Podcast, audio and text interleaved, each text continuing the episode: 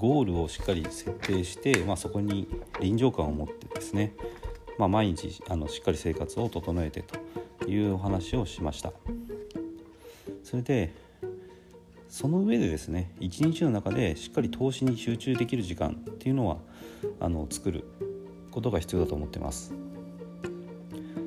でまあ何度も話をしてるんですけども相手はプロなので一日の中で自分の、ま、最高のこう集中力を持って臨む時間ですね。こういうのをあのしっかり作っていく必要があると思ってます。プロが本気でこう打ち合ってるような戦場に向かっていくような気持ちであの望むような時間をですね、まあ、1日にあの本当に30分でも1時間でもいいと思うのであの自分の本当に最高のパフォーマンスを出せる時間ですね。これを、まあ、毎日しっかり作るっていうことがあの必要だと思います。でサラリーマン投資家の場合には仕事ですね。あのあこれはその自分の投資の時間を作るためにってことなんですけども会社での仕事のやっぱりこれは時間を効率的に使って過重労働には労働にはならないようにすることも心がけておくことですね。であと時間をやっぱり有効に使いたいので情報収集とかは、まあ、通勤時間とかですねこういうあの、まあ、電車で本を読むでもいいですしあの音声配信を聞くっていうことですね。まあ、あの隙間時間のヒマラヤっていうのはすごくおすすめだと思います。で昼休みとかもあの、まあ、群れないってことは私やってますね。あのみんなでご飯に行く食堂に行って喋ってってしてると、まあ、昼休みほとんど終わっちゃうんであの弁当を持っていくようにしてます。弁当を食べてで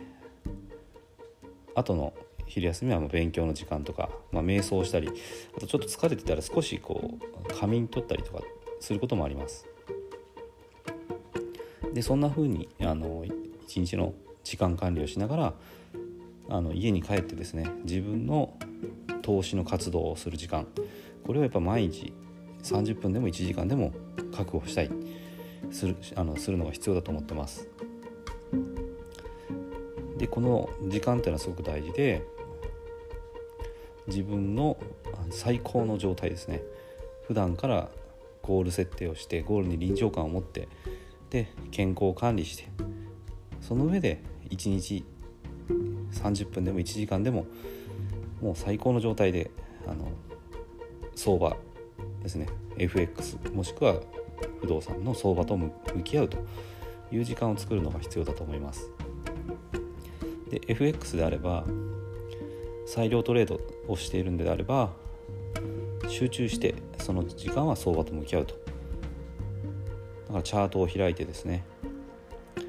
特に初心者のうちはまあチャートっていうのを見ることが大事です。である程度慣れてくるとあの今あ相場に動きがないなとかあのまだエントリーするポイント来ないなっていう判断とかもできるのでまああの時々見ればいいようにだんだんなっていきます見なくていい時間帯っていうのは分かるのでその時はま見なくてもいいです。ただえーと、そうですねチャートをパソコンに表示させておきながら、えーと、勉強するとかそういうことでもあのできるようになってきます。でそうですねあと自分が最高の集中力で臨むってことなんで環境もやっぱり整えておきたいですね。まあ、部屋をきれいにしてこれは普段からやっておかなきゃダメですね。あとパソコンですね。ちゃんとサクサク動くパソコンを準備してでしっかりとあの見やすいようにチャートが見やすいように設定をする。そういうことも必要です。それからあと不動産の場合であれば今の自分の課題ですね。物件購入前であれば物件の調査をする。で物件を常に買っているんであればあの、まあ、収支の改善とかですね今後の買い増しとかで、えーと、不動産が落ち着いてある落ち着いているんであればあの次はやっぱりまた FX で資金を増やすっていうことに取り組んでいったらいいんじゃないかなと思います。まあ、こうやってあの、まあ、投資家としての過ごし方とか相場との向き合い方お話してきましたけどもやっぱりゴールをしっかり設定してそれに対して臨場感を持つってことが大事だと思いますね。でそそれがあればあればこそあの、まあ、周りから見るとストイックに動いてるように見えますけども本人は結構楽しい見ながらながらあのできるので、えーと、今回お話したようにしっかりゴール設定をしてで普段からあの生活からですね投資家として生活することであと毎日30分でも1時間でも集中して投資に取り組む時間を作るということが大事だと思います。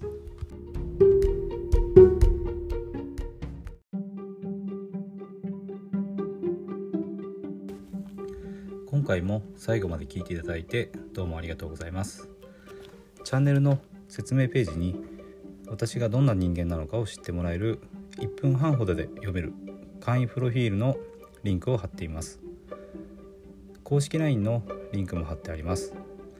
こちらでは相談も受け付けていますので是非登録してください。サラリーマンが最速で経済的自由を得るには FX と不動産投資を組み合わせるのが最適と考えて投資を行っています。簡単に説明すると FX で少額の資金から複利の力で増やしていきある程度の資金ができたらその資金を使って不動産を良い条件で購入していくという作戦です。私が実際の経験から得た不動産投資と FX に関する役立つ情報を配信していきます。この配信がいいなと思ったら是非いいねやフォローをお願いします。ではまた次の放送でお会いしましょう。